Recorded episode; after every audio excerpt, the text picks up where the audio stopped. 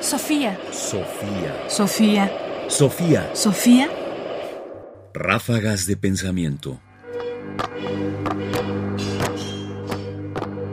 Ráfagas de pensamiento. La actividad intelectual no hace daño. Quizás en algún momento te has dado cuenta que estás en lucha contigo mismo. En realidad pasa todo el tiempo.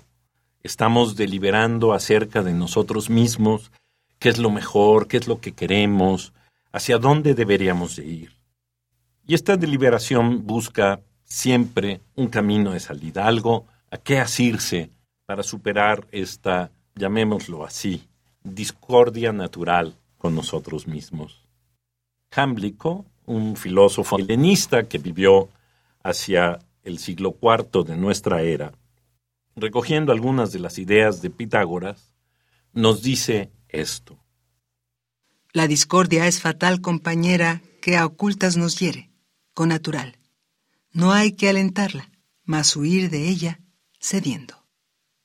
También aquí Pitágoras muestra lo doble de la naturaleza humana y a ese extraño ser viviente adherido a nosotros desde el nacimiento, al cual unos llaman policéfala, otros cierta especie mortal de existencia, y otros naturaleza generativa.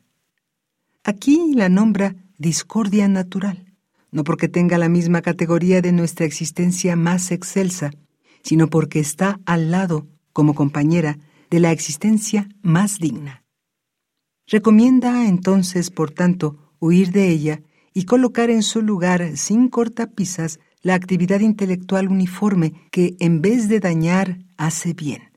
En vez de precipitar hacia la destrucción, proporciona el principio de la salvación. Arroja fuera a esa sustancia incidental y de segundo rango que nos acompaña, como si se tratara de algo que no nos pertenece. Y a cambio, da lugar a la existencia fundamental y más perfecta que tiene todo a partir de sí misma en sí misma.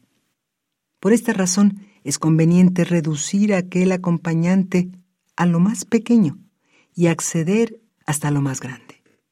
De esta manera, esta exhortación llega a ser la más eficaz para llevar una existencia conforme a los principios del intelecto. Jámblico de Calcis. Exhortación a la filosofía. Parágrafo 3. Para Jámblico, esta condición policéfala del hombre, es decir, esta naturaleza en la cual tenemos como muchas cabezas que piensan, es un problema. Y es fuente, por supuesto, de esto que llama discordia natural. Tenemos todo el tiempo que deliberar acerca de nuestros deseos, de nuestras ganas, de nuestros sentimientos. Es decir, el poseer un cuerpo nos coloca en una posición de debate continuo dentro de nosotros mismos. Y en algún punto quisiéramos huir de eso, o quisiéramos encontrar un camino que nos permitiera ordenar ese debate interior. Y de ahí viene el exhorto que hace Jámblico a dedicarnos a la vida intelectual, como una forma justamente de establecer un camino y de ordenar este debate y de alguna manera, lo dice, de reducir aquel acompañante a lo más pequeño, es decir, ordenarlo a aquello que es superior, que finalmente es la vida intelectual. Sofía. Sofía. Sofía. Sofía. Radio UNAM presentó Ráfagas de Pensamiento. Más información en la página ernestopriani.com. Busca el podcast en www.radiopodcast.unam.mx diagonal podcast. Comentarios: Ernesto Priani Saizó. Producción: Ignacio Bazán Estrada. Sofía. Sofía. Sofía. Sofía.